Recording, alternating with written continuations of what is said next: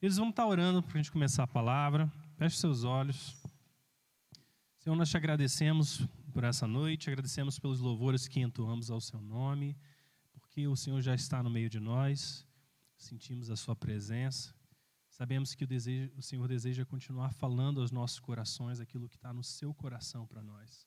Pedimos que em todo esse culto o seu Espírito tenha livre acesso à nossa mente, aos nossos corações, para depositar aquilo que o Senhor deseja, para nos ensinar, para nos levar a um nível ainda mais alto, um nível mais profundo na Sua presença, para que aprendamos da Sua palavra, sejamos encorajados por ela, transformados por ela e através daquilo que Jesus fez na cruz em nosso favor.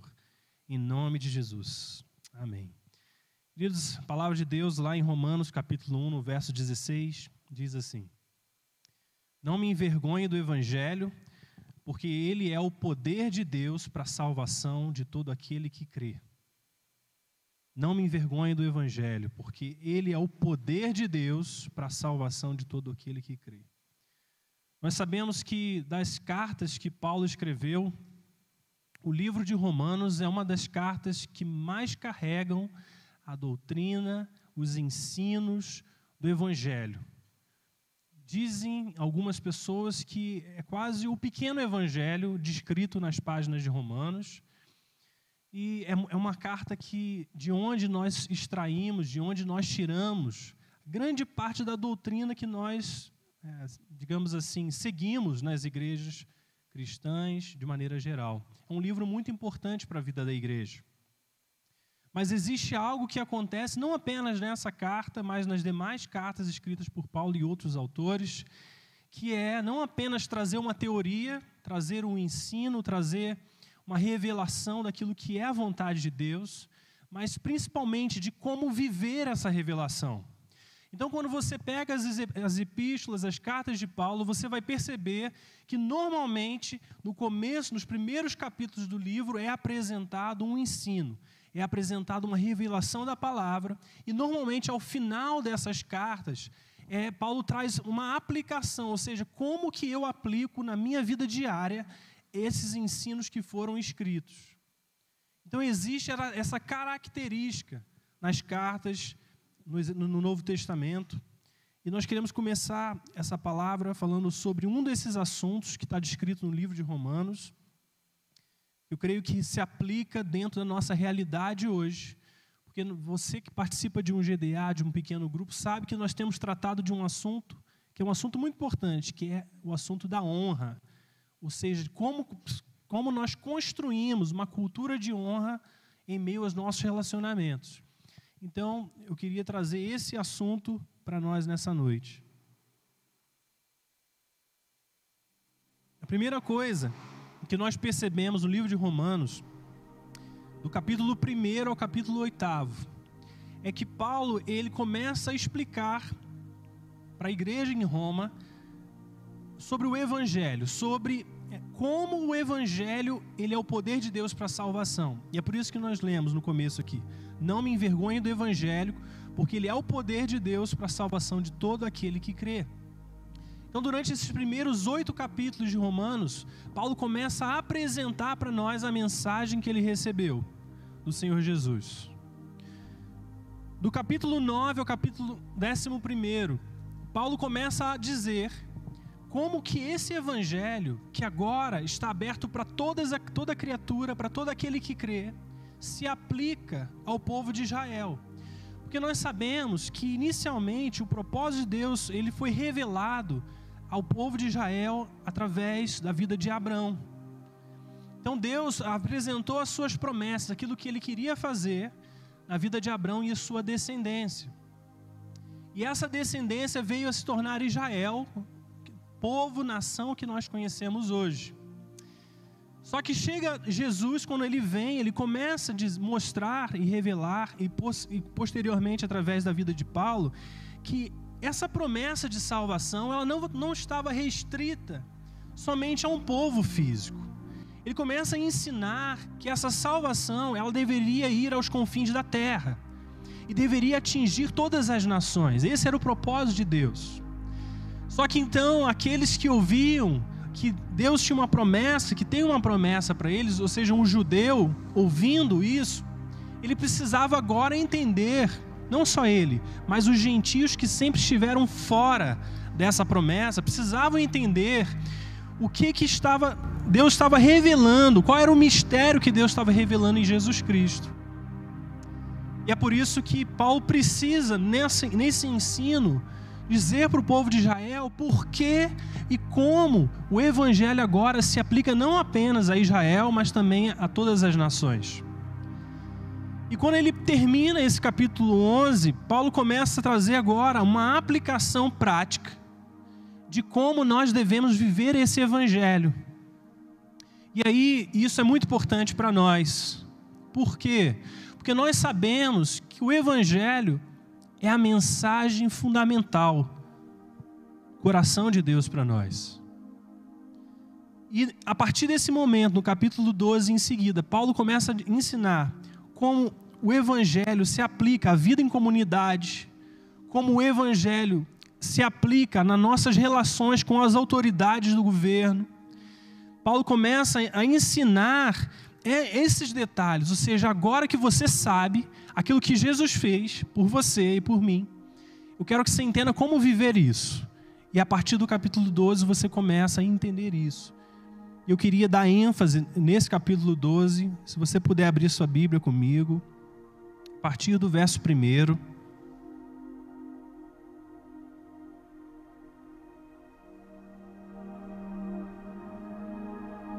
Romanos capítulo 12, a partir do verso 1.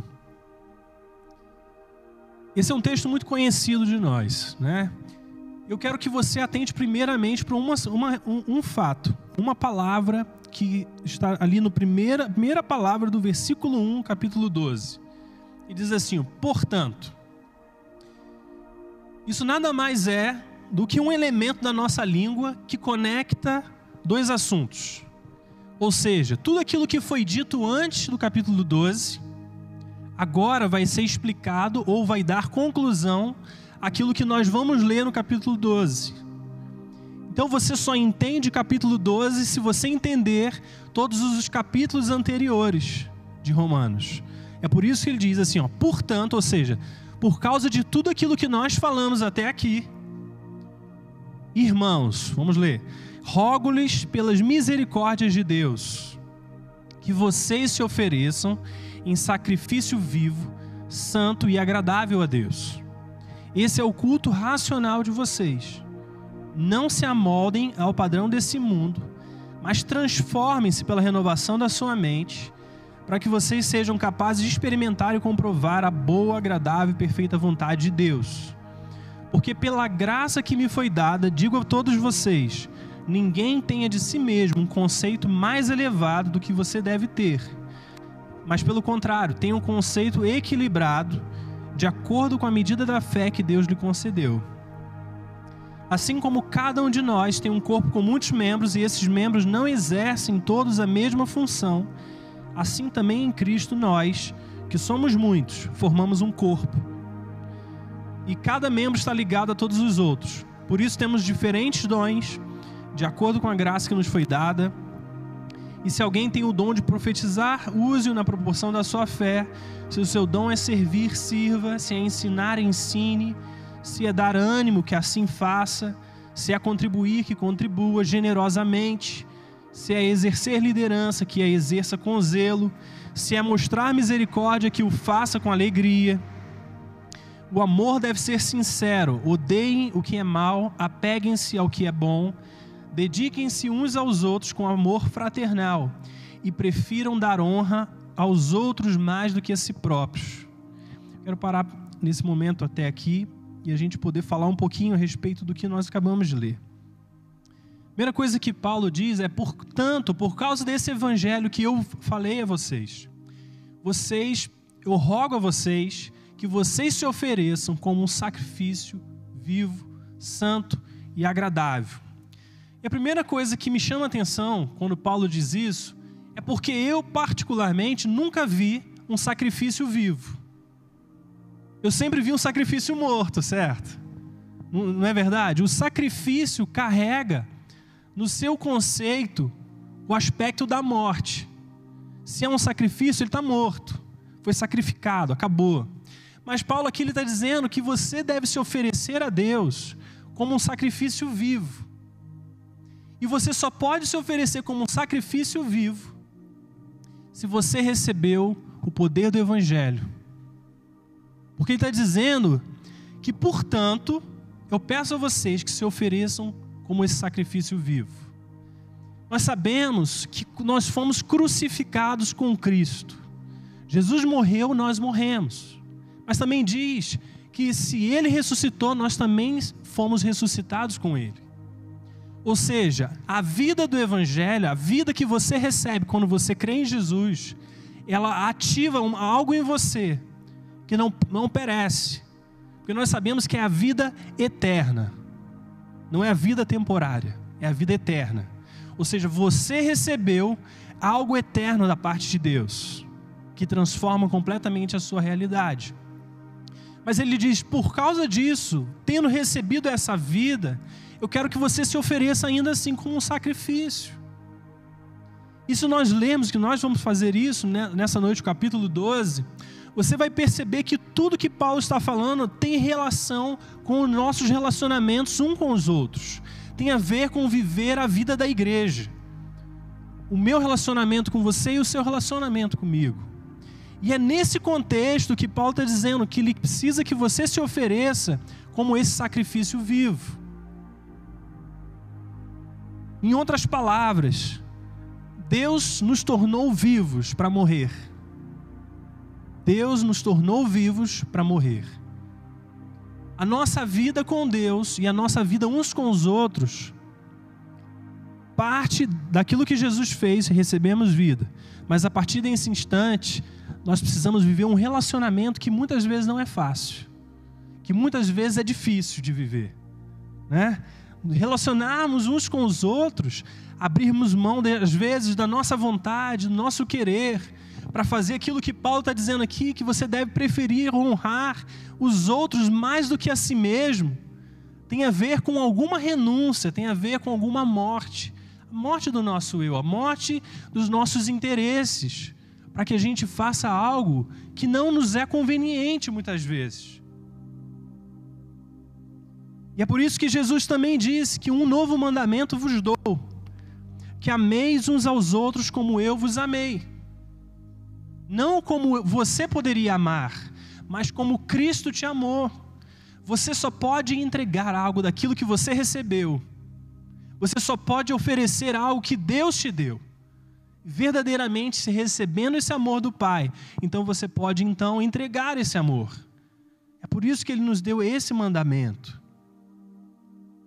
Ele continua dizendo: Não se amoldem ao padrão desse mundo, mas transformem-se pela renovação da sua mente, para que vocês sejam capazes de experimentar e comprovar a boa, perfeita e agradável vontade de Deus.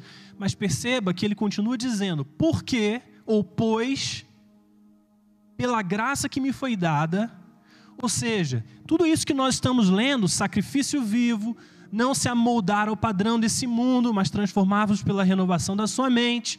Tudo isso tem a ver com o que Paulo continua dizendo aqui. Ele continua dizendo assim: Pois pela graça que me foi dada, digo a todos vocês que ninguém tenha de si mesmo um conceito mais elevado do que deve ter, mas pelo contrário, tenha um conceito equilibrado, de acordo com a medida da fé que Deus lhe deu.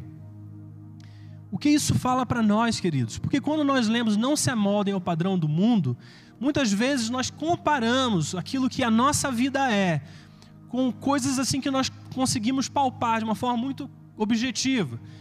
Não se amoldem ao padrão desse mundo. Você vai pensar, talvez, vida de pecado, talvez é, hábitos ruins, talvez a questão do caráter, comportamentos, vícios, coisas que de repente são fáceis de nós dizermos que aquilo ali talvez não seja o padrão de Deus para nós.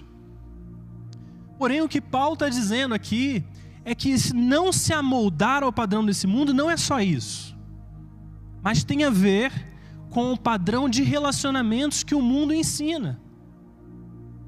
Porque quando nós vemos como o mundo, e Jesus também diz, diz isso, é porque normalmente nós temos facilidade de retribuir aquilo que as pessoas fazem por nós. Nós amamos quem nos ama, nós honramos quem nos honra, nós retribuímos amor quem nos faz bem. E Jesus, lá no Evangelho, ele diz assim: e que benefício, que recompensa há em fazer o bem para quem te faz bem? Porque isso até os maus fazem. Mas ele está dizendo assim para nós: você deve amar os seus inimigos, você deve perdoar aqueles que te perseguem. Ou seja, existe um padrão que não é o padrão do mundo, que nós somos chamados a viver. E é isso que Paulo está dizendo aqui, está nos ensinando como aplicar o Evangelho, o poder do Evangelho na nossa vida em comunidade. Nós precisamos ser uma igreja, como todo, a igreja de Cristo, que o padrão não é só ser o poder do Evangelho para a sua vida com Deus, mas ser o Evangelho, o poder do Evangelho para viver uns com os outros. Porque é muito fácil nós vivermos aqui mesmo, dentro da igreja, um tipo de relacionamento que não precisa do poder do Evangelho. Nós podemos viver aqui dentro um relacionamento ou um tipo de relacionamento que não vai a segunda milha.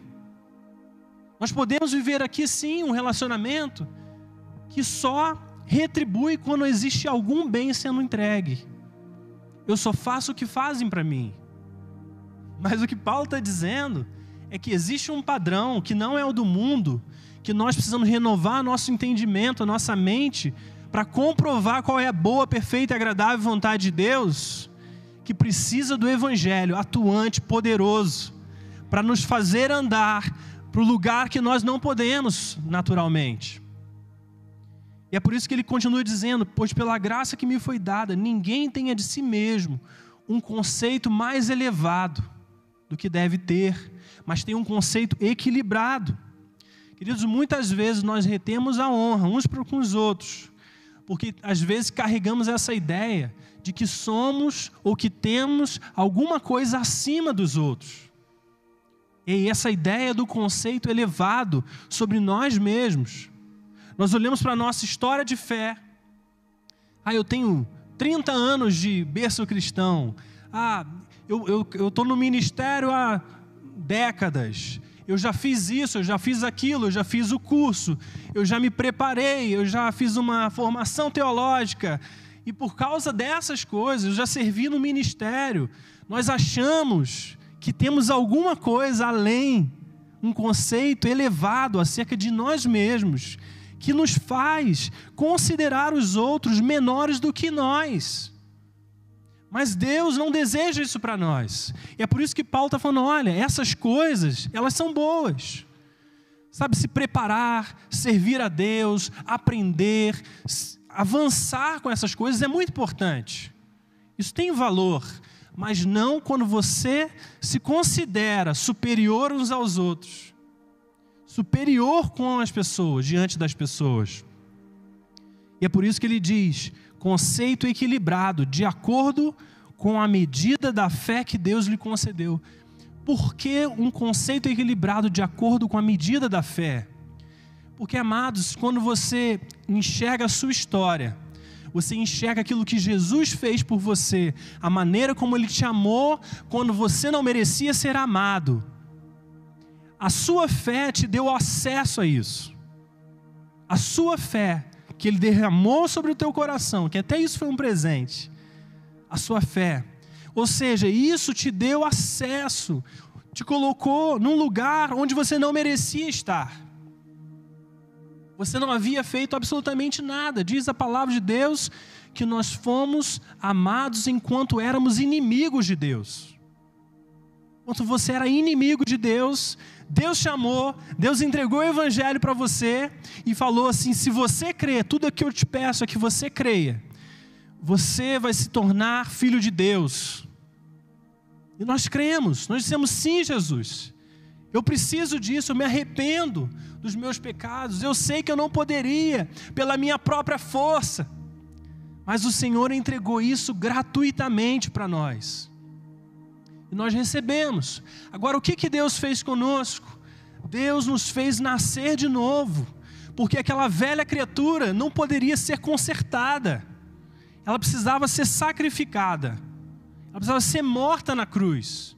E é por isso que nós tivemos que nascer de novo uma nova criação em Cristo Jesus. E essa nova criação, ela carrega de novo a semente incorruptível da palavra de Deus. Ela carrega a imagem de Deus novamente em nós. Amados, o que, que nós fizemos para merecer isso? Absolutamente nada. Nada. Não fizemos nada para isso. E aí, quando nós começamos a frutificar mais na frente, e Deus usa nossa colaboração, nosso sim, como nós cantamos, né? Eu digo sim, Senhor. Deus vai construindo a nossa vida, vai edificando a nossa vida, vai fazendo com que a gente se, se torne frutífero. Mas aí Deus, a palavra diz assim: o que que nós temos que não recebemos antes? E se tudo aquilo que nós temos hoje foi recebido, por que, que a gente se vangloria dessas coisas? Então, novamente, nós voltamos para aquele ponto de reconhecer que tudo que nós temos, tudo que nós fazemos é justamente por causa da graça de Deus na nossa vida, por causa da operação de Deus em nós. Amados, nós não nos esforçamos por si só para dar frutos. Uma árvore não se esforça para dar frutos. Se ela foi transformada, ela vai dar frutos. E é isso que Jesus fez conosco. E Paulo está dizendo: olha, você precisa ter um conceito equilibrado de acordo com a medida da sua fé. Então, quando nós olhamos para a nossa vida, a nossa história, aquilo que Deus fez, nós precisamos primeiro lembrar que tudo é por causa dele. Foi por ele e para ele. Tendo feito isso, tudo que eu construo sobre isso, eu ainda assim preciso lembrar que é por causa da minha vida sendo um, se tornando um fruto, por causa da obra de Deus. Até o meu fruto vem dele. Isso que Deus nos ensina lá em João 15, quando fala sobre a videira verdadeira. Ele diz que nós precisamos permanecer na videira, e ele diz assim: que nada podeis fazer sem mim. Ou seja, até o fato de você se tornar um, um ramo, de você se tornar algo que vai dar frutos, é porque você está plantado em Jesus Cristo. Ou seja, sabendo isso,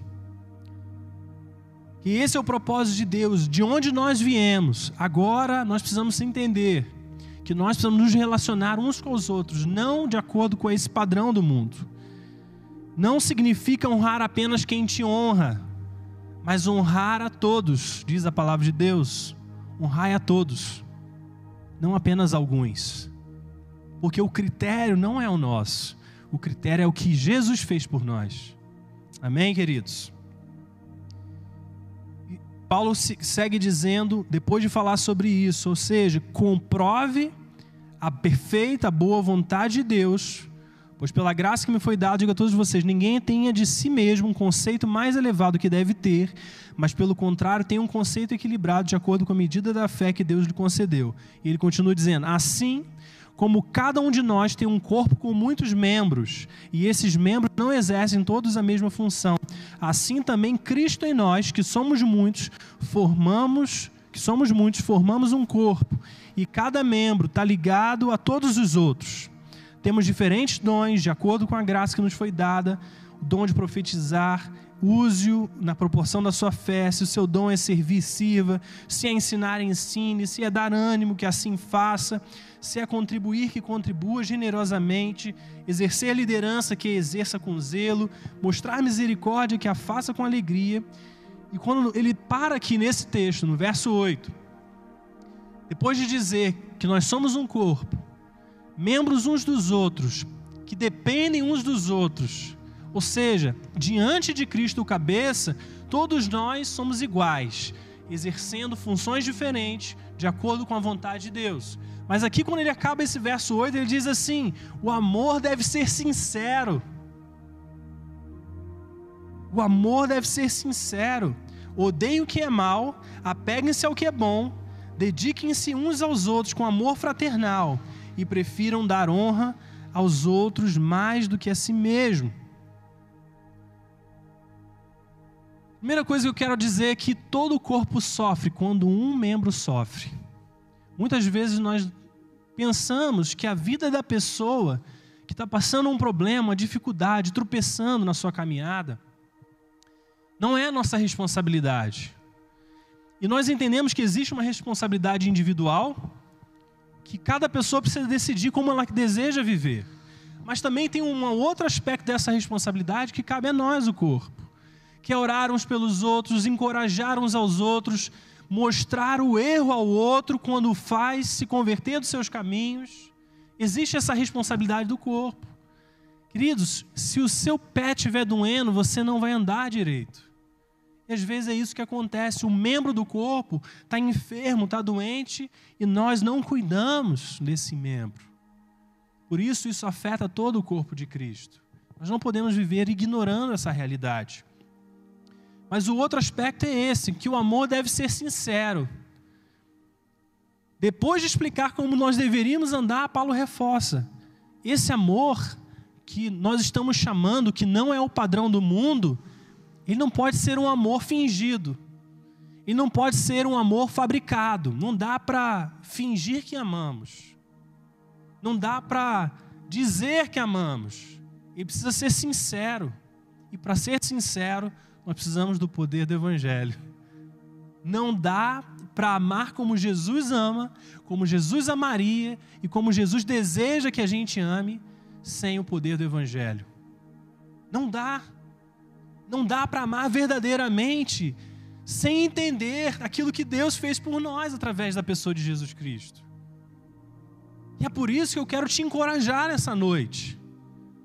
Porque se você se enxerga limitado em algum, algum nível de fazer aquilo que a palavra de Deus está tá nos convidando a fazer, quero dizer que o poder do Evangelho está disponível para nós, para irmos além de nós. E ele conclui: ele prefiram dar honra uns aos outros mais do que a si próprios. Quantas vezes nós damos honra aos outros mais do que a nós? É uma linha difícil. É um desafio grande isso aqui. E Paulo está dizendo que você deve aprender a valorizar o próximo, às vezes mais do que a você mesmo. Ou seja, não está dizendo que você não deva se valorizar. Só que muitas vezes você vai precisar aprender a valorizar o próximo mais do que a si mesmo. Você vai precisar buscar os interesses do próximo mais do que os seus próprios interesses. Você vai precisar fazer coisas, desenvolver coisas, onde a sua vida, em alguns momentos, vai ficar um pouco abaixo do interesse no bem da pessoa. E nós aqui sempre falamos que você precisa cuidar de você. Você precisa se valorizar, você precisa cuidar do seu coração. É parte importante. Nós só damos daquilo que temos. Mas ao mesmo tempo, existem momentos que nós somos chamados a fazer isso aqui que Paulo está dizendo prefiram, ou seja, escolha. Prefira. Quando você tiver a opção, prefira dar honra uns aos outros, mais do que a si próprios. E às vezes nós lidamos com os relacionamentos exigindo honra. Mas honra não é algo que se exige, a honra é algo que se entrega. Quando você está se relacionando com alguém, você nunca nesse relacionamento pode buscar ou viver de uma forma que espere, que exija, que demande honra daquela pessoa em relação às coisas que você está fazendo. E às vezes nós fazemos isso. Esperamos que tal pessoa nos honre, que tal, tal pessoa nos valorize. Mas a honra que a palavra de Deus nos ensina é algo que você entrega, não é algo que você exige. Então, a maneira como nós vivemos não é preocupados se estamos recebendo honra, mas é se estamos dando honra. É dessa maneira. Amém, queridos? Precisamos andar assim, entregando, oferecendo, preferindo dar essa honra. Vamos seguir lendo ali o texto da palavra, para a gente ver a conclusão desse capítulo. Ele continua ali, dizendo, verso 10, se não me engano: nunca lhes falte o zelo. Sejam fervorosos no espírito, sirvam ao Senhor. Alegrem-se na esperança, sejam pacientes na tribulação, perseverem na oração, compartilhem o que vocês têm com os santos nas suas necessidades, pratiquem a hospitalidade, abençoem aqueles que os perseguem, abençoem e não os amaldiçoem. Alegrem-se com os que se alegrem, chorem com os que choram, tenham uma mesma atitude uns para com os outros. Não sejam orgulhosos, mas estejam dispostos a associar-se a pessoas de posição inferior. Não sejam sábios aos seus próprios olhos. Não retribuam a ninguém mal por mal. Procurem fazer o que é correto aos olhos de todos. Façam todo o possível para viver em paz com todos. Amados, nunca procurem se vingar, mas deixem com Deus a ira, pois está escrito: a minha é a vingança, eu a retribuirei, diz o Senhor. Pelo contrário, se o seu inimigo tiver fome, dê, dele de comer, se tiver sede, dele de beber, porque fazendo isso você amontoará brasas vivas sobre a cabeça dele. E não se deixem vencer pelo mal, mas vençam o mal com o bem. Bem? Tremendo esse texto, porque ele ensina o padrão de Deus para nós. Ele nos ensina como Deus deseja que nós vivemos. E ele diz que tudo isso você só é capaz de fazer quando você entende aquilo que está descrito ali, nos oito primeiros capítulos de Romanos, o Evangelho de Deus, o poder de Deus para a salvação de todo aquele que crê. Amém? Não se deixem vencer pelo mal, mas vençam o mal com bem. Vençam o mal com bem. Eu creio que Deus nesses dias está nos chamando para nós vencermos o mal com o bem. Isso que a palavra está nos ensinando. Vencer o mal com o bem. Quando você for injustiçado, quando te tratarem mal, quando você for desonrado, vença o mal com o bem. Escolha vencer o mal com o bem. Muitas vezes nós não fazemos isso e retemos essas coisas, o nosso bem, porque achamos que precisamos fazer justiça com as nossas próprias mãos. Achamos que precisamos nos defender. Achamos que precisamos, de alguma forma, dar solução. Mas o que Deus está dizendo é que Ele se encarrega de lutar as suas guerras quando você escolhe vencer o mal com o bem. Ele está dizendo que quando você escolhe vencer o mal com o bem, Deus, Ele é aquele que te sustenta, é aquele que te cobre, é aquele que está do seu lado, amados. Isso não é pouca coisa. Deus vai estar tá lá te, te dando retaguarda. Escolha, quando você é injustiçado, pedir a Deus que te recompense, que te abençoe. E não só isso, ele diz: faça todo o possível para viver em paz. Não retribua ninguém mal por mal. Não seja sábio aos seus próprios olhos. Porque às vezes nós achamos que temos a sabedoria, achamos que estamos enxergando todo, todo o cenário e não estamos. Às vezes nós achamos que temos todas as informações e não temos. Queridos, eu quero que você avalie isso. Se você olhasse para trás da sua vida hoje, quantas vezes você olhou para suas atitudes passadas e você não pensou, nossa, por que, que eu fiz isso? Que maturidade! Poderia ter feito diferente. Eu poderia ter tomado aquela decisão e eu tomei essa. Nós estamos crescendo. Nós estamos amadurecendo. Ninguém chegou no objetivo final. Eu olho para a minha vida, algumas decisões que nós tomamos como família poderiam ter sido diferentes. Mas quando nós olhamos para trás, nós sabemos que era a nossa maturidade da época, era aquilo que nós conseguimos discernir, era aquilo que nós conseguimos perceber. E às vezes a gente toma decisões achando que somos sábios o suficiente, ao invés de depender novamente da sabedoria de Deus. Nós tomamos decisões baseadas naquilo que nós entendemos, buscando ao Senhor, pedindo a Deus que nos, nos, nos direcione E posso te falar, Deus às vezes nos leva por processos para nos construir. Existem coisas que nós faríamos diferente, mas nós hoje somos pessoas diferentes. Nós não somos os mesmos de lá 20 anos atrás. E nós somos, só somos quem somos hoje porque nesses 20 anos Deus nos construiu. Nós crescemos, nós amadurecemos, amadurecemos como família, agora temos filhos. Sua cabeça vai mudando ao longo dos anos. Entende?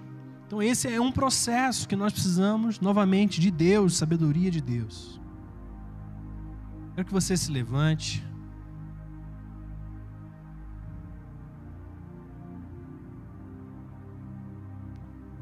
Paz, queridos. Enquanto o Tiago estava ministrando, se vocês quiserem levantar, pode levantar. Lembrei de algumas coisas, né? A palavra de Deus diz para que a gente possa, que a gente coloque a armadura de Deus. E se vocês perceberem, a armadura é toda na frente. Cinturão da verdade, coraça da justiça, calçar os pés, colocar capacete, colocar a espada e a retaguarda está descoberta. Porque nós precisamos de um dos outros para cobrir a nossa retaguarda. E aí você pode perguntar, ah, mas se eu estiver no último lugar da fila, quem vai me cobrir? Você não está nunca no último lugar da fila, porque o povo se junta. E vocês juntos, nós juntos, fazemos essa cobertura. Lembrei do filme do Gladiador.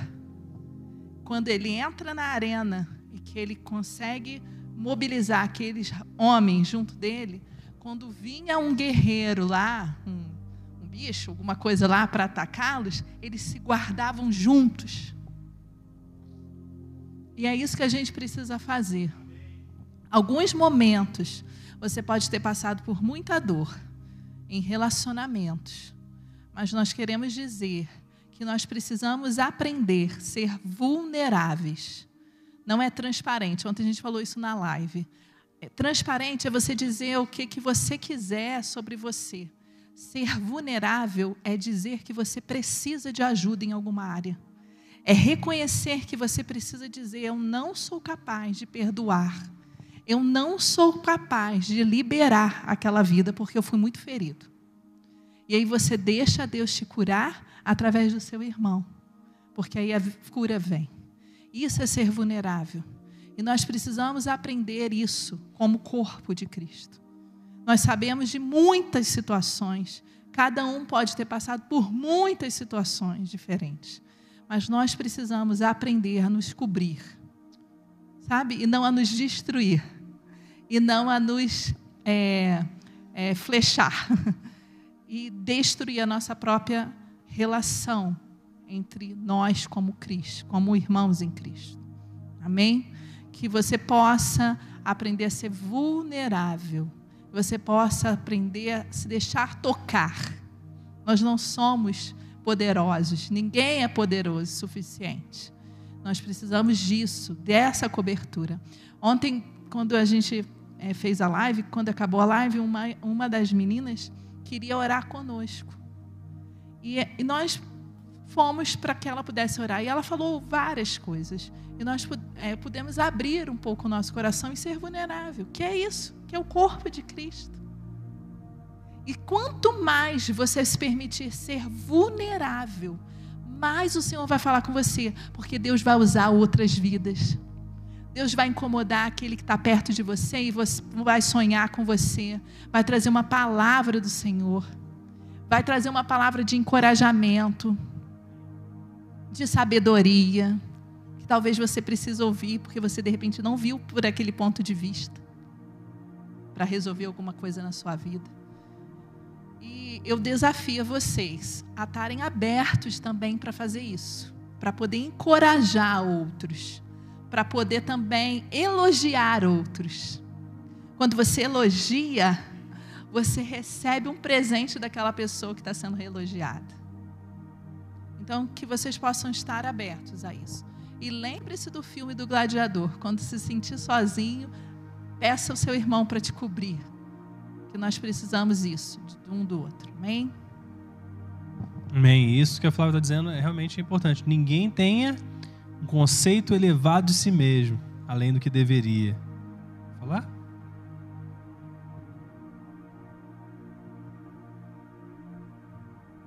É interessante que uma dessas armas que são colocadas lá em Efésios 6, a última arma que Paulo ressalta é orai uns pelos outros e orando no espírito em todo o tempo.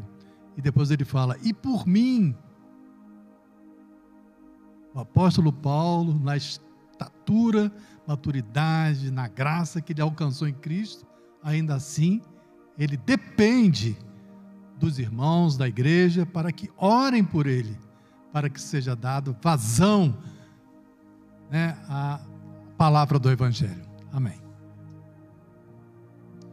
Quero dizer, queridos, que muitas vezes, como a Flávia falou, talvez você tenha sido ferido nessa caminhada de relacionamentos. Todos nós já passamos por isso.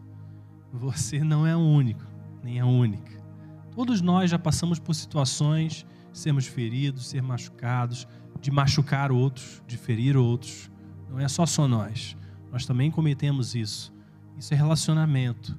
Às vezes falhamos, não somos perfeitos. Mas o que às vezes acontece é que por causa dessas situações dolorosas, nós construímos muros ao redor do nosso coração. E pensamos que esses muros nos são úteis para nos proteger de novas feridas. Mas são esses mesmos muros que impedem que o amor entre. Achamos que estamos nos protegendo, mas também estamos impedindo que o amor nos acesse. Então eu quero te encorajar nessa noite a você depender novamente do poder de Deus, não das suas forças. Não tentar fazer algo que você pode fazer, mas fazer algo que Deus pode fazer. Te capacitando, te protegendo. Ele é aquele que te ajuda, Ele que te fortalece, Ele que te ampara, Ele que te sustenta na dor, na alegria, em todos os momentos. Então, permita-se abrir o seu coração novamente. Permita-se deixar Deus tocá-lo, permitir, permitir que Deus te transforme novamente. Acesse aquelas áreas do seu coração que estão deixadas, que você nem quer tocar mais. Deus deseja te sarar, te curar, te restaurar, te equipar, te ensinar a viver a vida de comunidade, não baseado naquilo que você faz, naquilo que você fez, mas baseado naquilo que Jesus Cristo fez por nós. Queridos, abra, abra seus, aliás, abra, levante as suas mãos, feche seus olhos, vamos orar. Pai, nós entregamos, Senhor, as nossas vidas nessa noite. Obrigado pela Sua palavra que nos ensina, que nos fortalece todas as vezes, que nos lembra, Senhor, do motivo e da razão pelo qual nós estamos aqui. Senhor, eu quero, em nome de Jesus, declarar, Pai, que, primeiramente, todo sentimento doído, machucado, coração Senhor, e áreas do coração que estão feridas por causa de relacionamentos, por causa, Senhor, de situações que aconteceram no passado, palavras que foram ditas, Senhor, coisas que foram, ações que foram feitas, situações que foram causadas, que trouxeram dor, que trouxeram problemas, mágoas. Senhor, em nome de Jesus, nessa noite, eu oro por, cada um de nós, eu oro para que venhamos diante da Sua presença e possamos receber não apenas o perdão das nossas falhas, mas também a capacidade de perdoar aqueles que nos ofenderam. Senhor, nós queremos pela fé, não porque sentimos, mas porque cremos no poder de Deus, na salvação através do Evangelho, de que o Senhor está nos capacitando a andar em perdão. Queremos declarar perdão, que perdoamos aqueles que nos ofenderam Senhor, da mesma forma, queremos nessa hora permitir que o Senhor mesmo desconstrua, derrube as muralhas das nossas próprias defesas e nos permita que o Senhor seja as nossas muralhas, que o Senhor mesmo nos cerque com cânticos de livramento, Que o Senhor seja aquele que é o nosso socorro, Senhor, o socorro bem presente na tribulação, aquele que lava as nossas almas, os nossos corações, quando precisamos ser lavados e cuidados. Senhor, tu tens nessa hora permissão, o acesso para vir aos nossos corações. Senhor, nós te damos esse acesso, essa permissão para ser o nosso Deus, para ser o nosso protetor, para ser aquele que nos cuida, que é aquele que cuida de nós para ser aquele que sabe lidar com cada um dos nossos sentimentos e que nos ensina a amar como o Senhor nos amou. Espírito Santo, nós te damos acesso aos nossos corações nessa hora e pedimos, Senhor, lava-nos, Senhor, cura-nos, Senhor, restaura, restaura as nossas vidas, as nossas almas nessa noite. Oh, em nome de Jesus, Pai, em nome de Jesus, faz isso, faz algo novo, Senhor, dentro de nós. Senhor, também quero orar para que o Senhor nos dê a capacitação sobrenatural, a graça de Deus sobre as nossas vidas, para que venhamos a viver e nos oferecer como sacrifício vivo santo e agradável a Deus, para que não venhamos, Senhor, nos amoldar a esse mundo, mas venhamos a transformar-nos pela renovação do nosso entendimento, Senhor, porque queremos entender, comprovar, experimentar a boa, perfeita e agradável vontade do Senhor para as nossas vidas porque queremos andar nessa terra sabendo que fomos conquistados pelo Senhor, que nós estamos frutificando algo que o Senhor plantou dentro de nós. Senhor, nós queremos andar pela fé e não pelo que vemos, fazer aquilo que não podemos pelas nossas forças, mas porque o Senhor está junto de nós nessa caminhada. Espírito Santo, nós queremos orar por essa igreja, pela igreja da montanha, e não só por essa igreja, mas pelas outras igrejas, que venhamos a aprender a andar em comunidade, não baseado no padrão do mundo, mas baseado no Evangelho de Deus, no poder de Deus, que é para a salvação de todo aquele que crê. Obrigado porque o Senhor nos convida nessa noite, não para fazermos grandes coisas, mas para entrarmos pela fé e crermos no que o Senhor já fez. Senhor, nós te agradecemos pela Sua presença, obrigado por aquilo que foi liberado aos nossos corações e pedimos que essas sementes venham frutificar na nossa vida abundantemente, que sejamos conhecidos como a igreja do perdão, que sejamos conhecidos como a igreja que perdoa que sejamos conhecidos com aqueles que valorizam uns aos outros, que honram uns aos outros, que preferem dar honra uns aos outros, porque para isso fomos chamados pelo Senhor. O Senhor nos honrou quando nós não éramos nada, quando éramos inimigos do Senhor. Pai, queríamos reproduzir isso, essa realidade. Em nome de Jesus, Pai, nós te agradecemos. Te agradecemos pela Sua presença. Em nome de Jesus. Em nome de Jesus. Queridos, amém. Glória a Deus. Vamos declarar uma semana abençoada para você. Que Deus te fortaleça, que Deus te encha de alegria e que o Senhor te leve a um novo nível na sua presença, em perdão, em alegria, mas também sabendo que o reino de Deus é paz, é justiça e alegria no Espírito Santo. Que Deus te abençoe, vá na paz do Senhor. Amém.